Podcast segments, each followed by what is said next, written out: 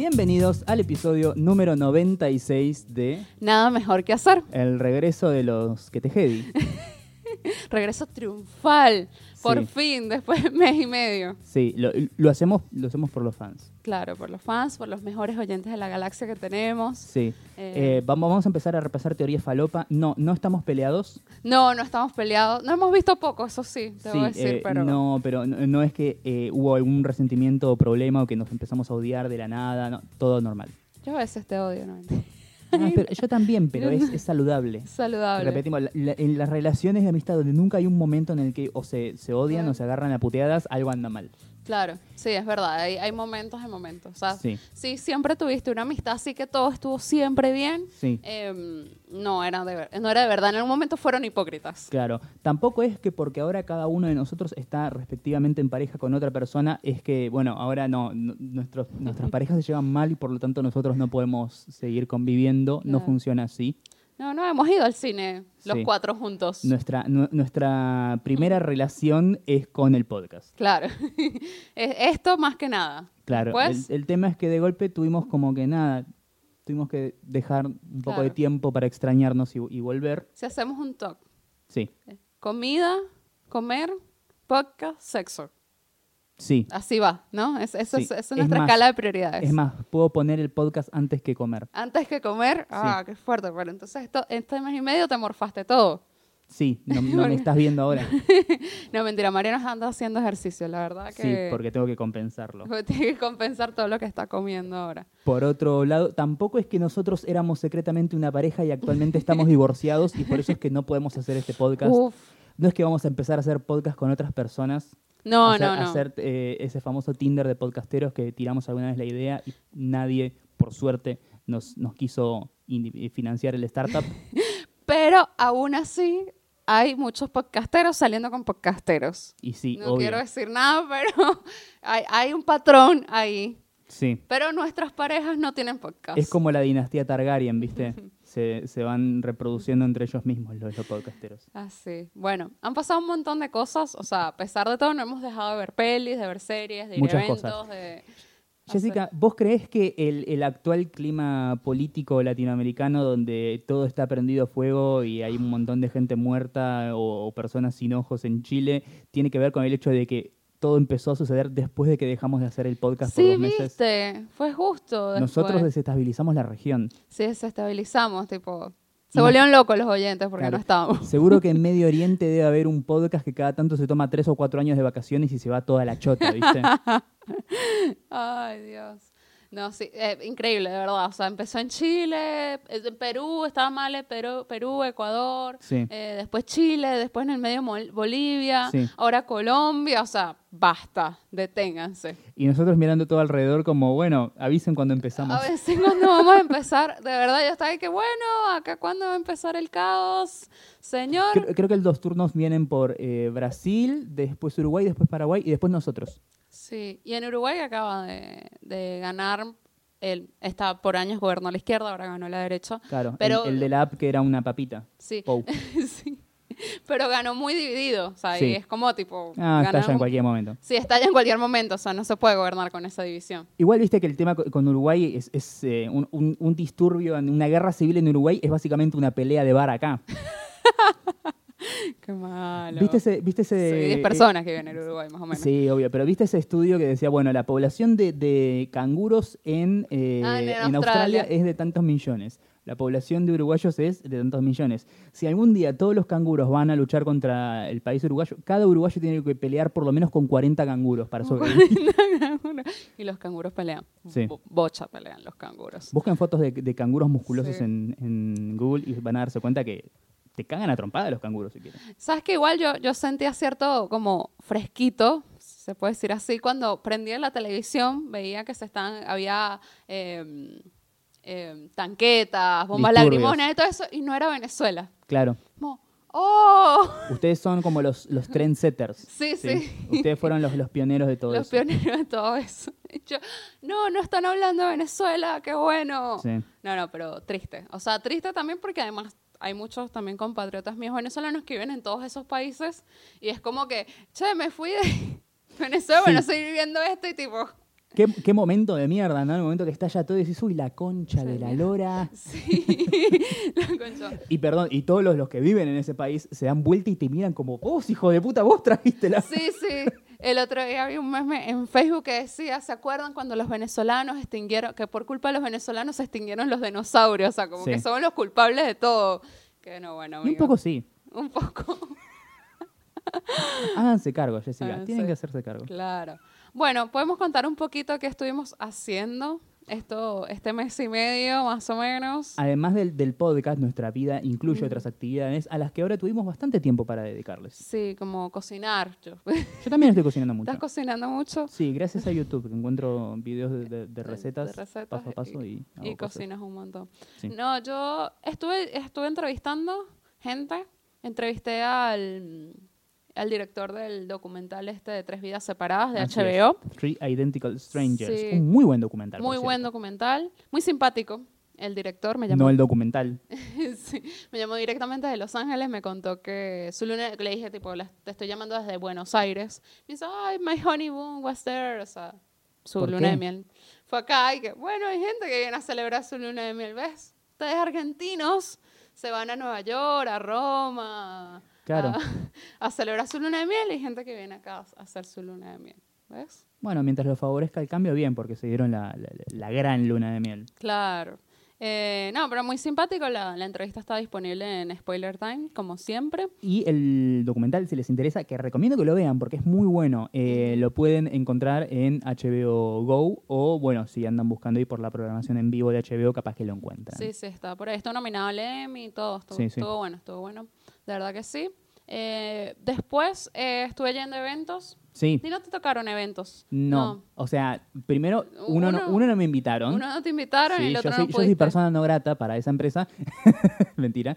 Y el otro no pude ir. Estoy invitado, Claro. pero no pude ir. Sí, no pude ir a, a Lockfront de HBO. Sí. Jessica, explícale a la gente que no se dedica a esto qué es un upfront. Un Lockfront es cuando te muestran qué es lo que va a venir el próximo año, o sea, cuáles son sus nuevas producciones, series, eh, también cuáles son sus avances tecnológicos, propuestas también de, de- de canales, de programación, de es básicamente todo. un festival de trailers. Sí, es como un festival de trailers donde te cuentan un poco, no todo tenía trailer porque hay cosas que tipo solamente está, ni siquiera han empezado a filmar o si están Sí. filmando tienen muy poco material, entonces no hay, no hay un trailer disponible, pero están confirmados. Eh, se habló mucho de la serie esta que fuiste al Sec Visit de, de- de Entre, Hombres, Sí, de, de acá de... que es una serie argentina que se va a estrenar el próximo año. que es como un policial negro. Policial Negro, sí, que se ve súper interesante. Eh, lo bueno de HBO es que, bueno, tiene una producción de, de la concha, de la lora, como tú lo des. Tú bien lo dijiste cuando contaste tu experiencia en el Sec Visit. Claro, lo bueno de HBO es que es HBO, o sea, Sí. tiene ese nivel de producción. Sí, sí. Vos ya sabés que aún la, la serie más chota de HBO, no sé, Vinyl, por ejemplo, es como, va a ser algo lindo e interesante de ver, a pesar de que digas, eh. Sí, pues acá no se falla el, el guion un poquito o algo, pero la producción va a ser excelente. O sea, no. Eh, bueno, eh, triste por Game of Thrones que se le fue ese vasito de Starbucks, pero bueno, recemos. Y bueno, uno de los actores, de hecho, estuvo ahí en el, en el Upfront y lo decía, "Chas, nosotros que estamos acá acostumbrados a que todo lo pegan con, con todo está pegado con alambre, Sí. todo está atado con alambre, vas a hacer una producción de HBO y dices, wow. ¿Quién, quién dijo esa frase? Eh, ay, eh, ¿cómo se llama? No. El que mencionamos, Sí. mi amigo Diego Cremonesi. No, el otro. Claudio Rizzi. Claudio Rizzi, Claudio Rizzi también, Claudio gran Rizzi. actor. No, Claudio Tal Rizzi vez- fue el que más le tiró a la, a la, a la producción de acá, pues. Está como que, ah, sí, HBO es otra cosa, pues. Eh, pero bueno, esa le tengo muchas ganas. Eh, una de las que más me interesaba, que ya tiene tráiler, en ese momento no tenía, es Avenue 5 con Sí. Hugh Laurie, que se ve muy, muy buena. Es del creador de VIP. Es el creador de VIP. Eh, Y y, parece- futurista. Claro, es como una especie de VIP en el espacio o algo así. O algo así. No sé, Eh, le tengo fe. Y otra que yo le tengo no solamente fe, sino muchas ganas, es una serie que ya va, es la, la única que tiene fecha de estreno confirmada, que va a estar en enero, creo. Sí, en enero, la de Outsiders, ¿no? Esa, exactamente, The Outsider, El Visitante, esta serie que está basada en una novela de Stephen King, que yo leí y me encantó. Eh, gracias Mika por regalarme el libro, que va a estrenarse y eh, tiene un gran elenco. Está Jason Bateman, está Ben Mendelssohn, De hecho, Jason Bateman no solamente, no solamente protagoniza, sino que también eh, dirige varios de los capítulos. De hecho, eh, Jason Bateman el año pasado, o no, perdón, este año ganó un Emmy por dirección de serie. Claro. Por el capítulo que Sí, sí, dirigió por de, el de mm, Ozark, ¿no? Sí, sí, le, le tengo muchas ganas increíbles. O sea, todas las series de verdad que tienen un elencazo. Sí, Este, de eso no, no hay duda. Este, ¿Qué más vimos? Bueno, van a tener todos los grandes estrenos. Hay películas que ahorita están en el cine y Sí. tipo, ya sabes, van a estar en HBO también, eso está bueno. También, bueno, todo el avance tecnológico, Sí.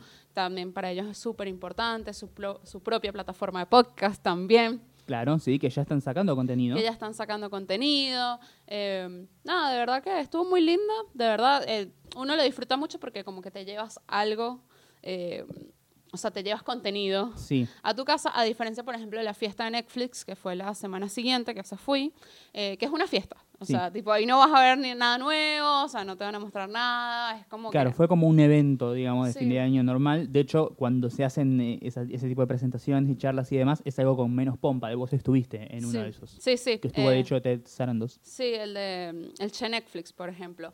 Pero yo de verdad pensé tipo, no, bueno, Netflix cierra este año con la fiesta, no fui, y de repente me empezaron a llegar unos mails. La semana que viene voy a estar entrevistando a, a Juan Minujín y a Jonathan Prince, Price, Price. a Jonathan Price, que es el Papa Francisco en la película de los dos papas. Sí. eh, que estrena Jonathan Price tal vez lo recuerden de eh, el que hacía de esa especie como de papa de los siete reinos en Game of Thrones. En Game of Thrones también estuvo, estuvo en The Wife también, o sea, es un actorazo, Ujú. la verdad. Y viene, viene a Argentina y lo voy a, voy a tener el chance de poder hacerle onda. un par de preguntas. Puedo ver la peli también en ¿Qué? el cine. Dicen que, o sea, a pesar de que la gran candidata para ir al Oscar de Netflix Es de Irishman. es de Irishman, Claro. dicen que esta está muy bien, giró por festivales y tiene críticas bastante, bastante positivas. Sí, tiene bastante críticas bastante positivas. Y bueno, también la semana que viene tenemos eh, la Comic Con, que acá Mariano y yo nos vamos a dividir un poco el trabajo porque él va a ir a la Comic Con Sí. como tal. Yo Sí. no voy a ir porque yo no tengo ahorita el, el físico para aguantarme tres días por la, por la convención, pero voy a estar en la conferencia de prensa de Henry Cavill. Sí, Así que voy a conocer a Superman. vas a verle el, el falso labio digital en vivo. en vivo, sí. ¡Qué emoción! Sí. Igual él Eh, viene por la serie de Witcher, que Sí, ahora en eh, Netflix. gran serie basada en una saga de libros que a su vez todo el mundo conoce por la saga de videojuegos de The Witcher, pero eh, Sí. en realidad la serie está basada en las novelas, Las así que va a ser un tanto sí. diferente. Pero le tengo muchas ganas porque parece que es una producción a la que Netflix le puso toda la guita Toda la guita. y por lo menos va a ser interesante de mirar. Hay Sí. que ver cómo, cómo sale. Sí, yo ahorita me estaba estudiando un poco todo el tema para saber más o menos de, de qué va y todo eso, y de verdad que, que se ve súper interesante. Sí, es, es una, una saga de novelas de fantasía del estilo del Señor de los Anillos. ¿no? Claro. Como un mundo medieval, espadas, monstruos, Sí. etcétera. Sí, además hacer ese tipo de producción tienes que tener la plata. O Sí. sea, cuesta mucho dinero y tienes que decir, bueno, esto va a ser grande, porque si no, no... Claro, hay que hacerlo bien, si no directamente ni lo hagas. Sí, no funciona. Entonces, bueno, la verdad que, bueno, todavía no, que quiero conocer a Sabrina, posta. Sí, Kiernan Shipka. Quiero, pero no sé, no han dicho nada de ninguna conferencia ni nada. O sea, viene a la Comic Con, Mariano la, la va a ver, pero Sí. yo todavía no sé. Eh, Si llegas a, a tenerla ahí cerca en una entrevista, te voy a Ah. envidiar tanto. Ay, ojalá. Sería muy lindo. pero bueno, nada. Son cosas que te pasan. Es Sí, como sí. que no sabes, pues. Por otro lado, fuimos al cine también. Sí, eh, bastante, más o menos. Yo de Joker tenía como un mes que no iba al cine, quedé como traumatizada, creo. Tampoco Yo- había películas buenas. claro, yo sí fui a ver películas, pero no, no fuimos al cine juntos. Claro. Sí, Solo fuimos, uno, a ver, una. sí que la verdad elegimos bastante bien, te digo. Sí, no, alta peli. Eh, fuimos a ver Ford versus Ferrari Sí, película, contra el imposible. película también conocida como Contra lo Imposible, en su título Falopa Latinoamericano, que en esto voy, voy, a, voy a citar a, a mi novia diciendo, el título es muy poco atractivo teniendo en cuenta la película que es. Claro, Parece sí. el título de una de esas películas de personaje que lucha contra el cáncer. Sí, Sí, o sea, personaje que tiene cáncer y demuestra cómo sigue. esperas, tipo, no sé, ver a Jack Nicholson, Morgan Freeman, una Sí. cosa así, tipo, Sí, sí, o, o- o- terminal. Claro, es un mejor título para 50-50 que 50-50. Claro, sí, re, posta. Ah, el otro día la estaban pasando, por cierto. El- en Francia le pusieron Le Mans 66. Sí, se- se- 66. Ese Sí. título sí me pareció copado. Sí, más que nada porque, bueno, Francia, Le Mans, es como que tiene Claro. Pero- Yo creo que subestimaron a la audiencia latinoamericana que no iba a entender que era alemán. Sí, eh, y, y de hecho, teniendo en cuenta acá que en Argentina hay mucha gente que le interesa todo lo que es las Sí. carreras, la Fórmula 1, el TC, Rally, etcétera. Sí. Poner dos nombres de marca de autos te marca como que, ah, mira, esta película trata de eso. Si yo veo el póster y dice contra lo imposible, de hecho en el póster no se ve un auto, No. o sea, están eh, Matt Damon y Christian Bale. Christian Bale, que Christian Bale encima para esta película bajó de peso porque él claramente tiene un fetiche con transformaciones físicas, no puede aceptar un papel que no le demande eso. Ay. Eh, y está así como todo chupado. Y vos dices, ah, bueno, claro, Matt Damon es el médico, él es el que tiene cáncer, y esto es básicamente Dallas Buyer Club 2. Sí, más o menos. Eh, no, está muy buena. Es un peliculón. Es de es- James Mangold, el hombre que hizo Logan, pero el hombre que también hizo un par de películas de westerns muy buenas, como por ejemplo El tren de las tres días a Yuma, la remake, no la original, con Russell Crowe. Eh, está está súper bien, es increíble. Es, una- El- es un peliculón. El, está, hay un documental, eso, es- Sí. o sea, es- después que vean la peli y se quedan manija, hay un documental sobre eso, eso pasó de verdad, todo pasó exactamente igual. Eh, está muy bien, está muy bien hecho. Lo que sí criticaba el otro día un chico que vi en Twitter, Nico Mancini, criticaba que el final baja, o sea, como que pierde fuerza al final. Sí, lo que tiene también es como que la película, la, la historia es eh, cómo eh, Ford, la empresa, decidió hacer un autos para eh, ganarle por primera vez a Ferrari en la carrera de las 24 horas de Le Mans, que era como la carrera más importante de ese momento y que Ferrari venía ganando como siete años consecutivos. Así que más o menos esa carrera era un suicidio. Exactamente. Eh, lo que tiene es que la, la historia no es en tanto sobre los personajes o sobre la carrera en sí, sino sobre la, cómo fue todo el trabajo para llegar a ese auto que terminó ganándole la, la carrera a, a ellos. Matt Damon es el diseñador del automotriz y eh, Christian Bale es el piloto, piloto, que sí. corrió en esa carrera. Eh, el tema es que hasta que termina la carrera es una película y después quedan unos 15 minutos, que es como la parte final del final, Sí. que es como que sale de otro lado. Claro, como... Y es como que la historia terminó ahí y este epílogo queda por fuera. No creo que no, no, no veo que esté mal, pero sí es como que algo que queda descolgado. Sí, es queda un cierre que no, que no va con lo que venía llevando la película. El protagonista es Mac Damon, ¿no? Sí, el protagonista es Matt Damon. Matt Damon es Matt. el actor principal. el actor principal. Así que Christian Bale tiene chance de estar nominado a mejor actor de reparto. Y probablemente lo gane. Probablemente lo gane. Porque sí. en la categoría de actor principal está muy peleada, porque también va a estar Tom Hanks en esta película que hace de Mr. Rogers. Ah, Hay sí. otras performances muy buenas en películas de este año. Phoenix, etcétera. Eh, Sí. Pero eh, si lo tiras a Christian Bale como de reparto, es como Oscar asegurado. Sí, sí, yo creo que, que se lleva ese Oscar, va a estar bueno. Eh, ay, que me faltó decir también que el- viene el guionista de la película esta de los dos papas, Sí. que es el guionista de, de Darkest Hour, La de Churchill. la de Churchill. Ah, mira, Así interesante. que- no, y de Bohemian Rhapsody también. Tiene como una afición por las biopics. Sí. O sea, como que es bueno haciendo y a veces le biopics. salen bien y a veces Ese no, no, les- tanto. no tanto, pero Sobre todo si está como Brian May involucrado. claro. Sí, pero bueno, también es importante porque uno dice, ay, viene el actor, viene el actor. Bueno, también viene el, el, el guionista. Bien. Está muy bueno. Eh, también, Jessica, volviste a una privada de prensa después de años. Tenía años que no iba a microcine, posta. Fui Sí. ayer a ver eh, El buen mentiroso, Una película con Ian McKellen y Helen, Helen Mirren. Sí. Helen Mirren. Iba a sí. decir Angélica Houston, Donde pero no. hay que hacer una categoría, un género de películas, películas para viejitos de más de 60. Sí. Existe. Es, todo lo que está para ver en el arte multiplex o en el, el Atlas de Patio Bullrich. Sí, sí, pero tipo con protagonistas de gente de, Claro. de 60. La porque película hashtag inclusión. La película no está mal, es como un suspenso, o sea, como que hay mucho eh, misterio, o sea, porque Sí, sí. es como, tú piensas que no, ese es el malo, el malo, el malo, el malo, y de repente, ah, no, te equivocaste, eh, se, como que se, se voltea. sí. todo- todo Que, el- que en cierta forma es la estructura de esta otra película para gente grande que vos viste, que es eh, The Wife. The Wife, esposa. sí. Que es como, ah, él es el escritor, es el escritor, sí. spoiler, en realidad no. No. Realidad no, sí, bueno, acá también pasas toda la película diciendo, "Ah", pero, o sea, él es como tan exagerado, o sea, el- la vuelta que le dan. la vuelta que le dan, o sea, hay como un, un montón de edulcorantes ahí, hay una violación, hay nazis, Wow. es como que De golpe quiero verla. detente y después están ellos dos peleándose por sobrevivir, o sea, están así como los dos, Helen Mirren por un lado y McKellen arrastrándose por el piso.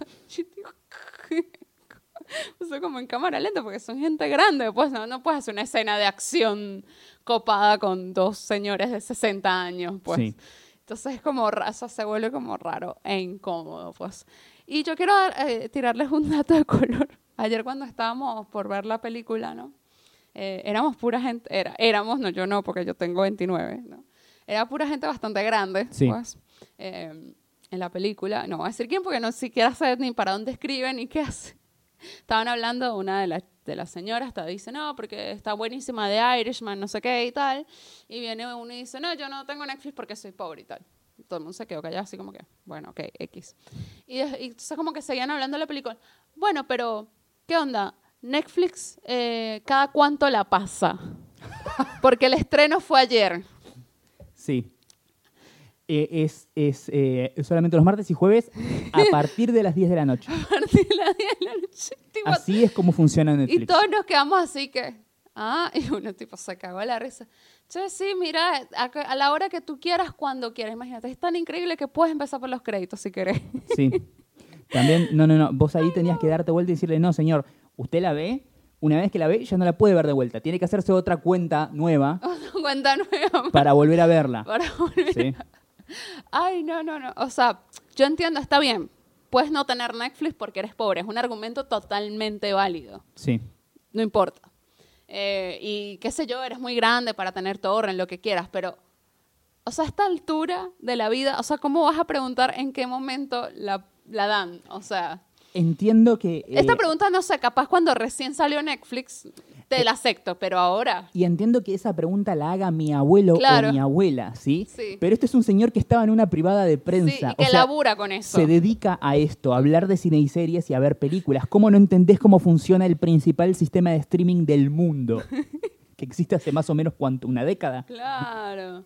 Sí, sí, no, no, son gente que, bueno, bueno, nada, yo me quedé como que, ¿really? O sea, entiendo que no que este señor no entienda cómo funciona algo nuevo como, qué sé yo, Movie Pass. ¿sí? Claro. Descanse en paz. Pero eh, esto es como, dale, viejito, con todo el amor del mundo, dale. Dale. Sí. No tiene un nieto copado, pero bueno, que le enseñe, por Dios. Eh, nada, bueno, la película de verdad no está, no está buena para ir a ver al cine. O sea, les digo, no vale lento. O sea, lo, lo cara que están las entradas ahora en este momento, no. Claro, pero si algún día sus abuelos están en casa y- o, o tienen padres de grandes que dicen como, ay, no sé qué hacer, y esto, recomiéndales esta película que probablemente la pasen bien. Sí, se van a entretener. Porque es una película como de corte bastante clásico, con no grandes emociones, no, di- no difícil de seguir Sí, ¿sí? no, con respecto a la trama. Los subtítulos tienen la letra grande. Ay, sí, sí, pero eso está, pues. Y no me sorprende que capaz nominen a alguno para algún premio, porque Mm. como hicieron con Glenn Close con, en The Wife, que a veces casi que los nominan por, bueno, no tenemos a quién meter y este está a punto de morirse, entonces lo ponen ahí. puede, puede ser. Puede, ser, ¿no? Puede Como ser. tipo, bueno, vamos a darle una alegría a esta gente. Puede ser. Eh, nada, eh, yo después no vi nada más en el cine, vos viste, más cosas. Sí, ahora es la parte donde empiezo a contar lo que yo hice en, en esta semana, además de obviamente haber ido con Jess a ver Ford vs Ferrari. Eh, fui a ver varias películas al cine. Por un lado quiero recomendar, igual para cuando escuchen esto ya debe haber terminado, pero se lo pueden anotar en el calendario para el año que viene, es un festival de cine. El eh, Buenos Aires Rojo Sangre, o BARS, es un festival de cine de terror fantástico y bizarro. ¿sí? Son películas que generalmente eh, de bajo presupuesto, cine clase B, eh, o películas de, que están por fuera de todo el sistema de los, de los estudios. Hay muchas películas eh, financiadas con crowdfunding, por ejemplo, eh, que tienen toda esta temática. Son de ciencia ficción, de fantasía, de terror, o pe- películas ahí claramente eh, bizarras, ¿sí? con una intención humorística o, o- o de exploitation. Que sinceramente son películas que no se pueden ver por ningún lado, que a- veces hasta es difícil encontrarlas en, en- en torrent o por internet. Eh, recomiendo que entren y vean la, la programación de este año. Hay un par de películas buenas. Yo fui a ver dos que están muy buenas y las recomiendo. Por un lado es una comedia de terror que se llama You Might Be the Killer. Trabaja eh, Alison Hannigan, la de eh, How I Met Your Mother, Sí. eh, Buffy la Casa de Vampiros, Sí. American Pie. Sí, la pelirroja. Exactamente, ella, que es básicamente la historia de un joven que es como consejero en un campamento de verano del estilo Martes 13, Ujú. que un día eh, se despierta ahí como después de tener como un apagón de conciencia, un blackout, y se encuentra con un montón de gente muerta. Los consejeros que quedan empiezan a como a prepararse para enfrentar a este asesino y se va muriendo poco a poco. Este es uno de los últimos que queda. Llama a su amiga, su mejor amiga, que es Alison Hannigan, que es fanática de todas las películas de terror, para que utilice su conocimiento para tratar de, de evitar que él muera. Y a medida que los demás van muriendo y él es uno de los últimos que va quedando, es como que está la posibilidad de que tal vez él sea el asesino. Mm, Está, es, es muy divertida y juega mucho con todos los, los tropos y los clichés y los estereotipos de las películas de terror. Y por otro lado, hay una película que se llama Bliss, que sí está en internet para ver, recomiendo que la busquen, eh, que es básicamente una historia de, de muerte así muy con mucho gore, con mucha sangre, eh, muy bien estilizada, con luces de neón, movimientos de cámara muy al estilo Gaspar Noé, que recomiendo que la vean porque de verdad vale la pena. Además son películas cortitas, duran una hora y media, están muy bien. Por otro lado, fui a ver películas ya de estudio más eh, importantes o interesantes. Por un lado, fui a ver Doctor Sueño, sí, que yo no lo vi al final. La película que es como la secuela de El Resplandor. A mí, sinceramente, me gustó. Eh, es del director Mike Flanagan, un tipo que la tiene muy clara a la hora de hacer películas de terror. Es el director de, eh, por ejemplo, la serie La Maldición de Hill House. Hizo Oculus, hizo Annabelle 2, hizo Ouija Origin of Evil, que son no, no tiene una película mala, eh, para mí, Mike Flanagan. Y esta película está muy bien porque logra como ser, respetar el libro, ser una secuela de la película de Kubrick, que no respeta el libro de King. Es como que logran hacer un balance entre lo, que generó Kubrick y lo que hizo King y poder, poder mantener, digamos, contentos a todos. Está muy bien, trabaja Iwan McGregor, Iwan McGregor está muy bien, Rebecca Ferguson está muy bien como la, la villana también. La recomiendo, es interesante, sobre todo si te gustó El Resplandor de Kubrick original. Esta no es tanto de terror psicológico en sí, sino que es más bien una película como de fantasía con elementos de terror. Eh, pero tiene mucho de la estética y el, el- el- lore que generó Kubrick y King en El Resplandor, tanto de la novela como, el, como en la película. Y después fui a ver otra película que me encantó, eh, que no te voy a decir pasó sin pena ni gloria, pero que no tuvo tanto, tanta repercusión acá como en el resto del mundo. La película se llama Hustlers o La de Jennifer López, ¿no? Estafadores de Wall Street. Sí. La película que va a hacer que Jennifer López esté nominada al Está Oscar buena, este posta. año. Me la juego a morir. sí. Yo, yo la tenía fea la película, Sí, posta. todo lo bueno que se dijo, tiene como 90 y pico por ciento en Rotten Tomatoes, todo lo bueno que se dijo de esta película es cierto. Está basado en, una, en un artículo de la revista New York Ujú. Que cuenta la historia de un grupo de eh, strippers Strippers. que estaban como en un club con clientes de muy alto nivel, gente de ejecutivos, banqueros, gente de Wall Street que gastaba mucha guita ahí y ellos como ah, súper felices y tenían toda la plata y bla, bla, bla, bla, bla. Pero después de la crisis económica del año 2008, que para más información pueden ver The Big Short Sí. de Dan McKay, eh, todos esos mismos banqueros que fueron los que generaron la crisis y dejaron un montón de gente en la calle, incluidas las chicas del club de strippers, dejaron de ir al club porque, bueno, hay que Claro. cuidar la plata. Claro. Y estas mujeres dicen, estos tipos hicieron verga la economía, nos cagaron a nosotras y un montón de gente y ahora es- ninguno va preso y están todos cuidándose para no, no perder plata, vamos a nosotros tomarles la plata. Y básicamente lo que hacen es sacarlos de joda y citarlos en un restaurante y de golpe caen las chicas y, eh, joda, bueno, vamos a un hotel y demás. Los drogan y les hacen mierda las tarjetas de crédito. Así con todos los peces gordos de Wall Street, hasta que eventualmente las cosas llegan a un extremo ya extremadamente criminal. La recomiendo mucho. Es como si fuera una película de Scorsese, pero hecha por y para mujeres. Mm, Está muy bien. está muy bien. Y está Cardi B, ¿no? Está Cardi B, está Lizzo, eh, es, es, eh, también obviamente Jennifer López, está Constant Wu, la protagonista de Mm, Crazy Rich Asians. Es una película muy buena, muy divertida, tiene buen drama, tiene buena comedia. Eh, lo que tiene es que también es una de esas películas que te sirven para entender el concepto del female gaze o cómo una mujer filma la sensualidad femenina distinta a cómo lo hace un hombre. Claro. Eh, hay una escena de, de Jennifer López en la que ella entra con una bikini que es mínima, está prácticamente en pelotas, y ella esa escena la filma de una manera que no te da como lujuria o calentura o guá, sino que es como si fuera una herramienta de poder. ¿Sí? Ah. Ella saliendo en bolas y teniendo un montón de tipos que manejan la economía del país más grande del mundo y teniéndolos así en la palma de su mano. Mm, Y, y- y eso es como un ejemplo claro de manual para entender el, el concepto del female gaze en el cine. claro. Está muy Sí, bien. Está muy bien. Eh, por otro lado, como ya les decía, ella va a entrevistar gente eh, que va a estar en la Comic Con. Yo voy a estar en la Comic Con, voy a ir a cubrir para el portal Spoiler Time. Va van a poder ver todas las noticias en el sitio, van a poder ver la cobertura minuto a minuto en las redes sociales y voy a estar ahí en los paneles de los eh, protagonistas principales que van a estar en esta Comic Con, que son por un lado Kiernan Pshipka y el joven que hace de Nick en la serie eh, de eh, El mundo oculto de Sabrina. Y por otro lado va a estar Henry Cavill por, obviamente, The Witcher. Este año Netflix se puso y dijo, bueno, voy a salvar esta Comic Con que Sí. tiene bastante poco. Al final la puso, porque Sí, sí. Por otro lado, va a estar también una guionista de cómics que yo respeto mucho, me parece muy genia, que es Gail Simone. Va a estar los tres días firmando eh, autógrafos, va a estar dando a ella charlas. le gusta venir a Argentina, porque un la, par de veces. es como la tercera vez que viene a Argentina, Sí. pero es la primera que viene a la Comic Con. Sí, sí, per se. primera que- Vino a dar una vez una, unas firmas en una comiquería y otra vez vino a la Crack Bang Boom, que es la, la convención de Rosario. Esta es la primera vez que está en la Comic Con. Así que acérquense, hizo, eh, escribió para Deadpool, escribió para eh, Batgirl, escribió varios cómics muy interesantes. Eh, y después, por otro lado, va a estar alguien que me fascina, es un mangaka, es un eh, japonés que se dedica a hacer manga, o lo- como los japoneses hacen sus, sus cómics, se llaman manga. Eh, su nombre es Shunji Ito. Y el tipo es... Ah, Dios, el tipo hace unos mangas de terror que te dan pesadillas, en serio. Eh, lo que dibuja y escribe es eh, terrorífico, increíble y te juro que te, revuelve el estómago. Pero si te gustan las cosas de terror como a mí, seguramente conozcas a Junji y conozcas su arte completo y totalmente eh, enfermo y delirante. Recomiendo mucho que eh, vayan a sus charlas y pueden acercarse al stand de una editorial de, manga donde él va a estar firmando ejemplares de sus, sus mangas. Lo recomiendo mucho. Claro. Eh, y por otro lado, viste The Irishman. Sí. Y ahora nos vas a dar tu guía definitiva para ver The Irishman. ¿Saben cómo ver The Irishman?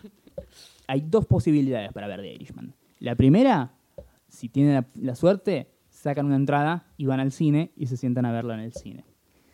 Si no tienen posibilidad de ir al cine, van a su casa, prenden Netflix, ponen play y se quedan viendo la película. Sí. Es tan simple como eso. O sea, nadie tiene que enseñarte a ver las películas, porque las películas se ven. O sea, Se ven. te sentás a ver la película Como en tu sea. casa, en el cine, como sea, pero la ves. Y la puedes ver hoy, la puedes ver mañana, la puedes ver en tres años en un avión. Claro. Si te pintó. Pero lo que tiene también es que, y esto es algo que no es porque sea Scorsese o porque sea The Irishman o porque sea la pel- mejor película del año, a mi entender, eh, peleando palmo a palmo con, con Parasite, lo que tiene eh, esto es que los hábitos y las costumbres eh, y la forma de consumir la cultura cambiaron con el tiempo y se perdió un poco el respeto con lo que tiene que ver con el, el concepto de hacer cine en sí. Hacer cine es contar una historia. ¿sí? Es alguien que gastó su tiempo y su esfuerzo y su plata en hacer, crear una historia de manera visual para que vos la, veas y la, entiendas.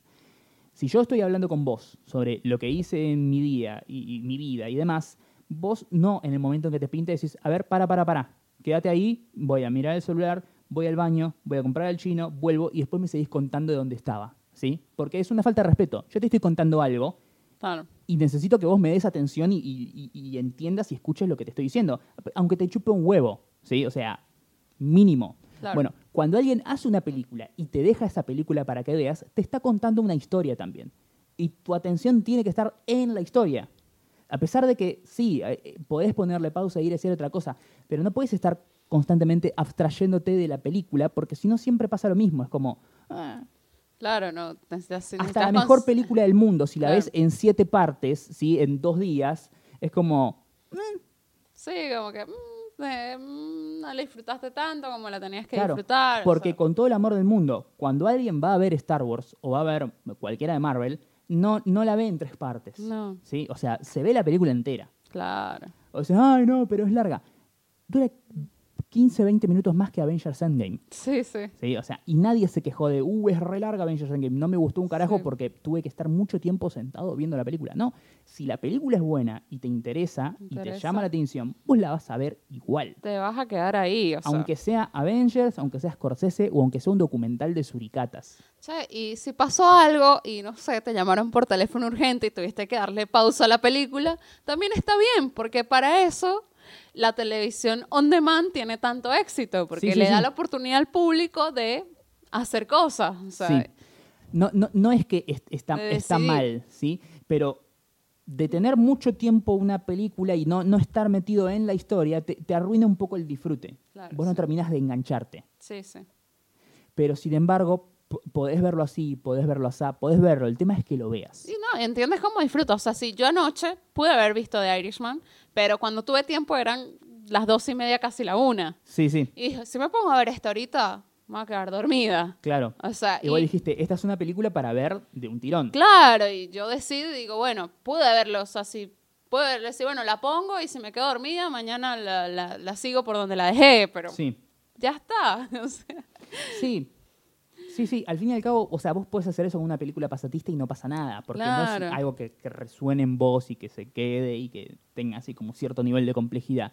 Que tampoco es que es una película difícil de entender o una película rebuscada. Así, Inception es una película difícil de entender y rebuscada. Claro. The Irishman es una película 100% Sí. narrativa de punta a punta. Y sabes que yo vi Inception, no la pude ver en el cine porque en, en su momento tenía como mil quilombos en, en mi vida y, y no fui al cine a verla. Y la vi como seis meses después en la computadora. Y ya está, o sea, fue. O ¿Y la sea, disfrutaste? La disfruté, la entendí y ya está. O sea, me hubiese gustado verla en el cine, sí, me hubiese gustado verla en el cine, pero ya está, no, no, no, no pude. Punto. O sea, Bueno, esa es la, la situación un poco de lo que está pasando con The, The Irishman. Un montón de gente que eh, le encantaría verla en el cine, pero no se puede. Sin embargo, eh, la idea es, bueno, disfrutarla como sea que puedas y quieras verla. ¿sí? Tampoco es una obligación ir a verla en el cine, eh, pero si te gusta el cine, como no, no solamente como te gusta ver películas, sino que te gusta el cine como forma de arte, claro. verla en una pantalla gigante, en una sala oscura, con un montón de gente, la disfrutas más. Sí, es otra cosa. De la misma manera que no es lo mismo ver, no sé, Ant-Man and the Wasp en tu casa que verla en una sala con un montón de gente que disfruta las referencias y se ríe de los chistes y la pasa bien.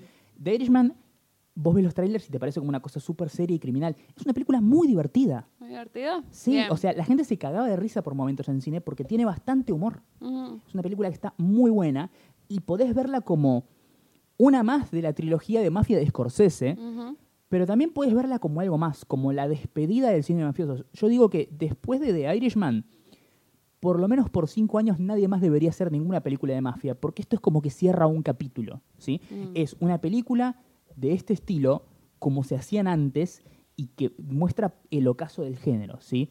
El fin de la carrera de Scorsese, alguien que ya está en retirada y que ya no le queda tanto tiempo para trabajar y seguir haciendo películas el fin de las carreras de Joe Pesci, eh, Robert De Niro y Al Pacino, que ya están grandes y ya no están para hacer este tipo de superproducciones todo el tiempo. eh, y, y si ves las últimas películas que hacen eh, Pacino y, y De Niro, te das cuenta como que nada, Sí, ya- lo ya. hacen por el cheque y agarran cualquier Y verga. agarran cualquier cosa, Te sí, estoy sí. mirando a vos, y abuelo sinvergüenza, o como mierda se llama esa película con Zac Efron.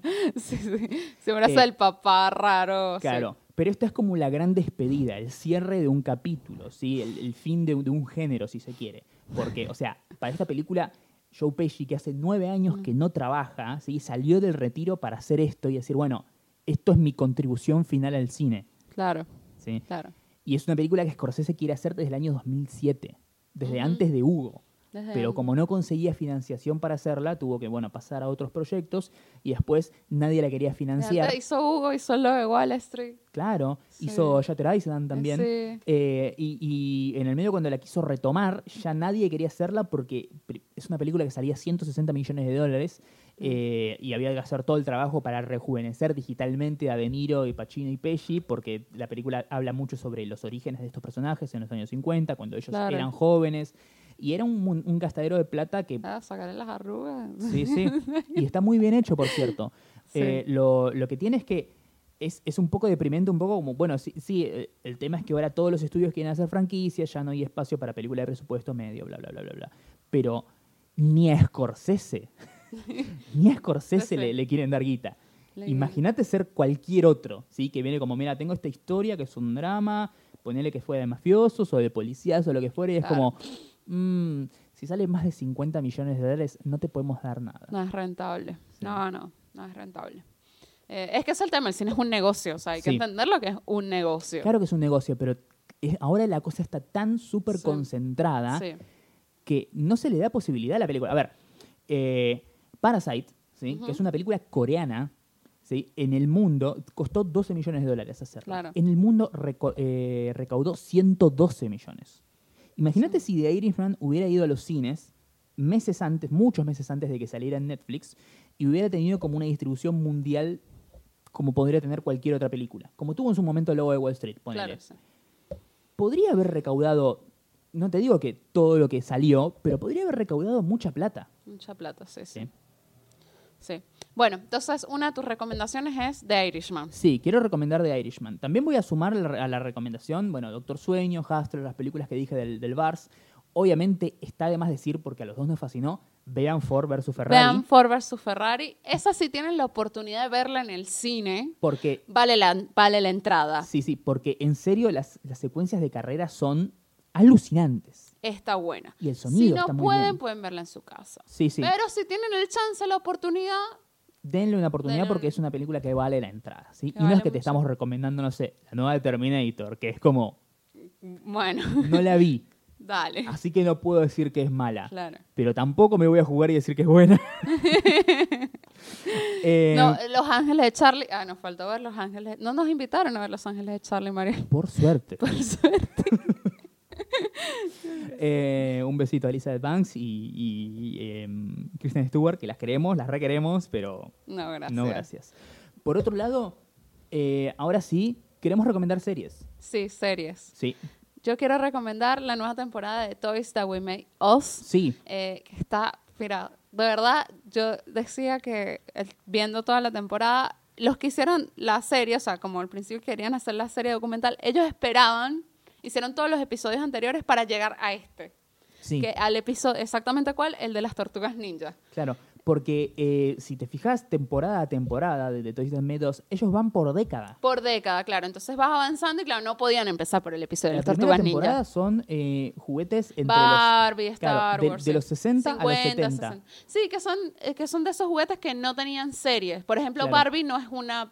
Porque la mayoría de los juguetes, como todo negocio, Claro. eh, como el negocio de los juguetes, o sea, las series, los juguetes se hacen... Las series se hacen para vender juguetes. Claro. Punto. Después, eh, por ejemplo, eh, la, la segunda temporada ya son juguetes entre los 70 y los 80. Claro, que Sí, ya con Transformers, ya con He-Man y Claro, demás. ya. Y ahora llegaron a los 90. 90. Claro. Y llegaron a un momento hermoso. Nuestra infancia. Nuestra infancia, literal. Eh, y regalaron el momento hermoso de las tortugas ninja, que no se los voy a espolear, eh, porque está muy bueno y de verdad que es increíble. Y es como el único juguete que no se hizo eh, por marketing. Sí. O sea, no es como, uh, tenemos los Transformers, tenemos que hacerle una serie para venderla, ¿sabes? Como que Claro. había como algo ahí detrás. Spoiler, Transformers empezó como una, una forma, o sea, si no vieron la temporada de esa, Transformers empieza desde los juguetes. Desde los Y juguetes. después le inventaron todo alrededor. Hicieron cómics, hicieron una serie, las Claro. películas y bla. En cambio, no, las tortugas ninja no, empezó como un cómic y después, Después, se hizo una serie animada y como se hizo inmensamente popular, dijeron, bueno, hay que, hay, que, vender los plata. hay que sacar plata de vender los juguetes. Pero sí, bueno, te das cuenta, todo, todo el negocio de los juguetes es, o sea, las series de, de niños son para jugar, vender juguetes, son como Sí. publicidades largas. De, de- de venta de juguetes. Eh, está muy linda, de verdad que sí, todos los episodios valen la pena, de verdad. Y ahora sale, salió hoy, que por eso no la he visto, pero su- seguramente va a estar buena. Ellos mismos sacaron The Movies That We Made Us. Sí, que son las historias de las películas que nos hicieron también, o sea, estaba Mi Pobre Angelito, está Duro de Matar, o sea, esas películas que se convirtieron icónicas en nuestra infancia. claro, y no solamente es como un documental sobre la creación y el desarrollo de la película, sino como analizando el impacto cultural Claro. que tuvo, las influencias que, que dejó. Claro, y después todas las referencias y demás. Bla. Ah, Entonces bueno. también lo recomiendo, hoy la voy a mirar, así que... Y está hecho con ese estilo como de documental, pero en tono humorístico. Sí, no, está muy- ya algo que me sorprende mucho de, de los creadores de este documental es que está muy bien editado. Sí, O sea, u- usan o sea, Me- muchos recursos que están muy buenos. claro, se nota que ellos tienen mucho amor por esto, Sí. pero, sin emb- y, y- pero no se toman tan en serio el, el sujeto de, de estudio del documental. Sin embargo, eso no significa que se lo tomen para la joda, Claro. sino que se divierten con el concepto de hablar de esto que a ellos les divertía en su momento verlo o usarlo o jugar con eso. jugar con eso. Sí, sí, está, está muy bueno. Así que re recomiendo eh, que, que vean eso en Netflix. Bien, por otro lado, quiero recomendar yo dos series, una serie animada y una serie live action. ¿Por dónde querés empezar, Jessica? La serie animada. La serie animada que quiero recomendar es una serie maravillosa que yo en estos dos meses me vi las cinco temporadas y la película. Y ahora estoy ansioso esperando el estreno de la sexta temporada y última. Dios. Esa serie es Steven Universe. Claro. Que las, el año pasado vimos a Rebecca Sugar, ¿te Exactamente, vimos a la creadora y yo veía como ese nivel de fans enfervorizados. Me sorprendía que supone, supone que es una serie para niños, ¿sí? Eh, pero, sin embargo, la gran mayoría del fandom que había en ese momento eran adultos. Y yo digo, ¿qué carajo está pasando acá? Sin embargo, la vi y la disfruté tanto y me generó tantas cosas lindas esa serie que entiendo por qué es una serie apuntada a niños, pero con mensaje adulto, que hace que la, gente la termina, la gente adulta la termine valorando más que un chico. Porque un chico la ve y disfruta la acción y los colores y la- las cosas que pasan y se ríe con los chistes y demás. Pero un adulto ve el mensaje subyacente, ¿sí? Ve el concepto de un personaje que se fusiona con otro, ¿sí? un, un hombre que se fusiona con una mujer y termina saliendo algo que no es ni hombre ni mujer, pero es algo, o sea, hay, hay como un gran subtexto LGBT que a mí me encanta en esta, en esta serie. Eh, eh, me encanta la historia, como este- es una historia de ciencia ficción, básicamente. Está muy bien lograda, me, me- me fascinó. Disfruté mucho, tiene muchos momentos musicales y la música de la, de la serie es muy linda. Eh, encima son capítulos cortos, son capítulos que duran entre 15 y 20 minutos cada uno. Te puedes ver una temporada entera en una semana. Disfruté mucho Steven Universe, recomiendo que la vean. Los primeros capítulos son como más introductorios para entender un poco este mundo y los personajes y quiénes son las gemas de cristal y demás. Pero recomiendo mucho que la vean porque en serio les va a encantar. Y la otra, que Por justo lado. acá preguntaban, porque Sí. un oyente preguntó, Alex J1306 dice, ¿qué les parece la serie de Mandalorian? Bueno, Jessica, ¿qué te parece de Mandalorian? no la he visto. No tenés ni puta idea. Tengo ni puta idea porque no sé bajar un torre. Muy bien. Yo quiero decir que The Mandalorian es fantástica.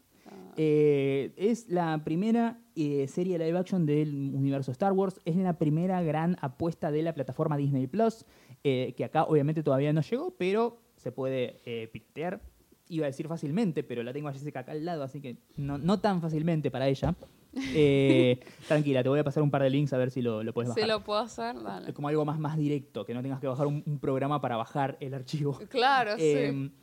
¿De qué trata la historia? Es básicamente la historia de un personaje, un mandaloriano, ¿sí? que es esta raza de guerreros con armadura como Boba Fett, como Jango Fett, pero este es un personaje sin nombre.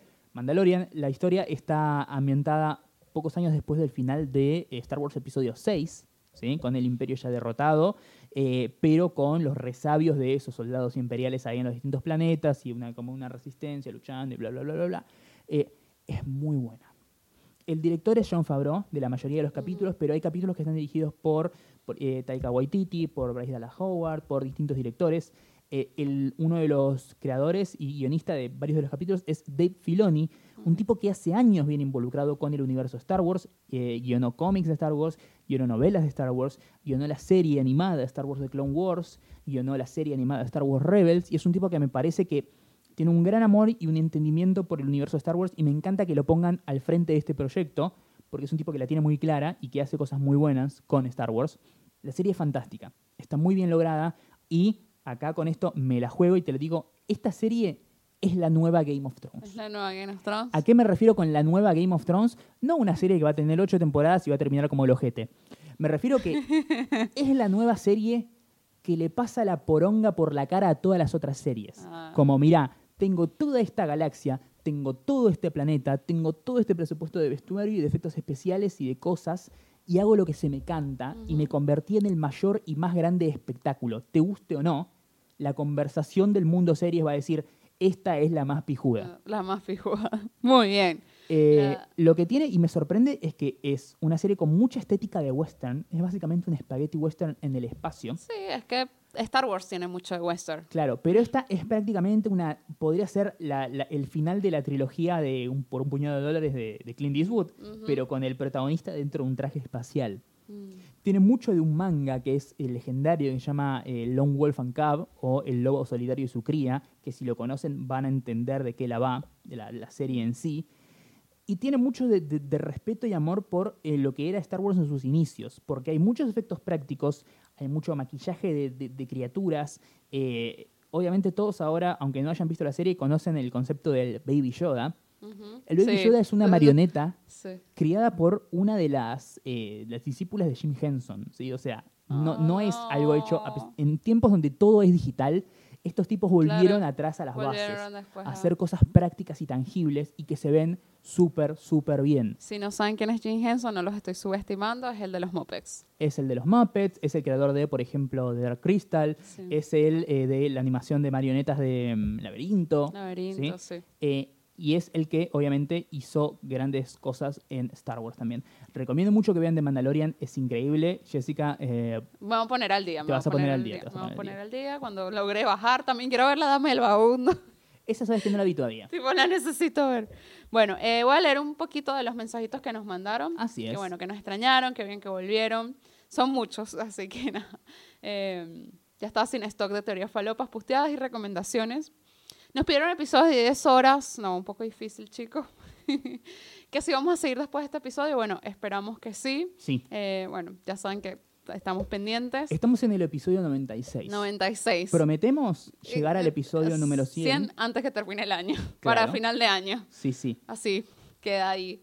Y, que- y- Eh, y Jessica, ahora ya te la, te la tiro así como en el vivo, igual no importa, Eh, pero eh, ¿vos querés hacer un episodio número 100 y un especial de fin de año o que el número 100 sea el ah, que, especial de fin de que año? el número 100 sea el especial de fin de año. Estaría Me- me bueno, ¿no? copado, sí. Y seguramente nos va a tocar hablar de Star Wars. Obvio. Porque, nada.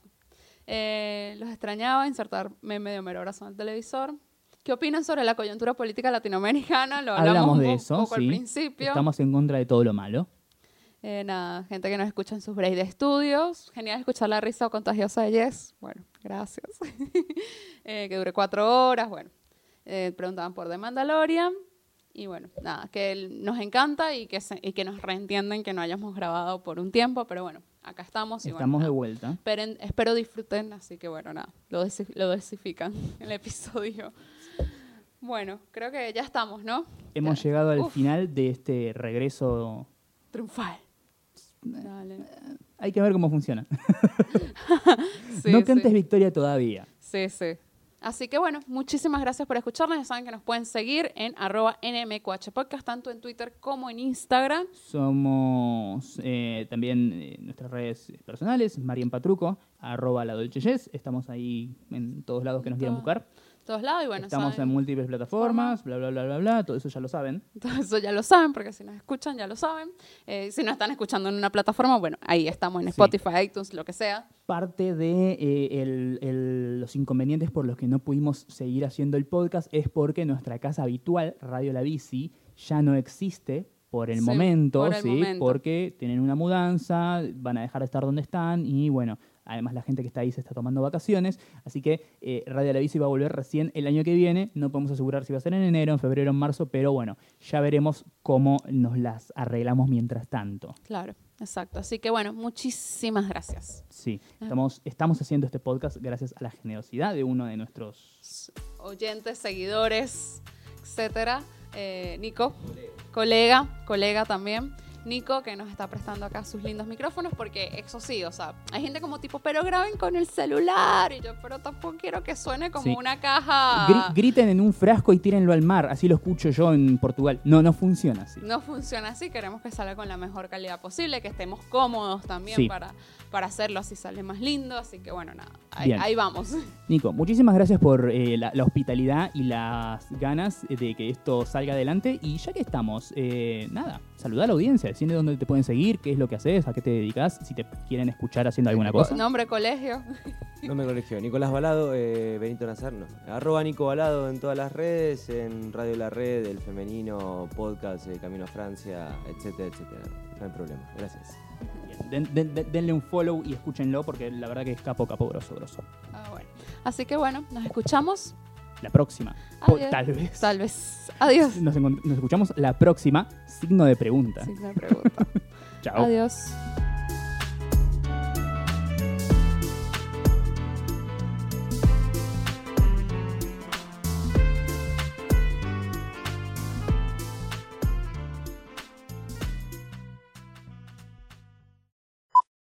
¿Quién te cree que somos? Los de ese podcast de cine que hacen el análisis más largo que la, la película en sí. película dura una hora y media y Sí. tres horas de podcast. Estamos bien, ¿no? Entonces, Jess. Sí. Bueno, eh, Nada mejor que hacer, episodio 96, Sara Salsa Salsa. Bienvenido, te toca a ti. Creo. Pero bueno, no, No sé. importa. Dale, sí. A esta altura, Sí. ¿te crees que a la gente le importa, va a llevar la cuenta? Igual seguro va a venir uno que nos diga, ay, pero la otra vez Mariano hizo y no sé Sí. qué. Pasaron dos meses. Dos meses. Cristo. Bueno, Bueno. ahora sí.